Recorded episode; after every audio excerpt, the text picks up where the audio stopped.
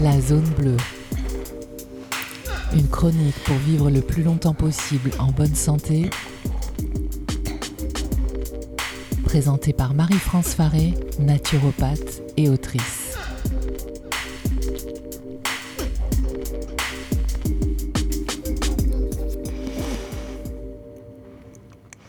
Ah ben ça y est, on sent que les beaux jours reviennent. Et je ne sais pas ce que vous en pensez, mais en tout cas moi, ça me rend heureuse. Oui, ça me rend heureuse car on peut se baigner sans trop claquer des dents. L'océan est à 13 degrés environ dans les Landes et c'est la température parfaite pour s'initier au bain froid. Les bains froids sont excellents pour la santé. Aussi, dans cette chronique dédiée à la longévité, je ne pouvais pas faire l'impasse sur cette véritable thérapie. Elle a été mise en exergue en 1886 par l'abbé Sébastien Knepp, qui s'est soigné à l'époque d'une tuberculose grâce à l'hydrothérapie. Cet homme prenait des bains dans le Danube à 5 degrés et ce quotidiennement, et il en a fait une méthode de soin. Alors que se passe-t-il vraiment dans notre corps quand on se plonge dans un bain froid? Tout d'abord, notre corps va activer et produire des graisses brunes. Ce sont des graisses qui sont essentielles à la régulation thermique.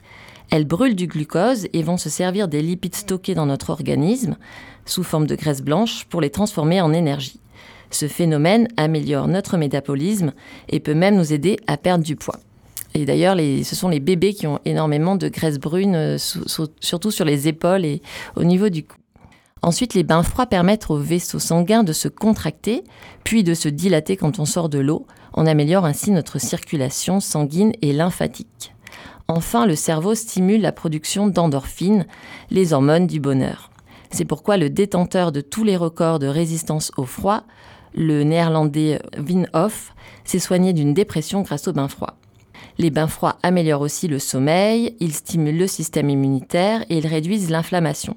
Alors, avant de, de, vous plonger tout nu dans une baignoire remplie de glaçons, sachez qu'il y a certaines règles à respecter. Tout d'abord, allez-y progressivement et commencez par des douches froides. Ensuite, faites quelques exercices de respiration et bougez un peu votre corps avant chaque baignade. Essayez d'y aller avec des amis pour vous motiver et bien sûr éviter toute prise de risque. Préférez les lacs plutôt que les océans déchaînés.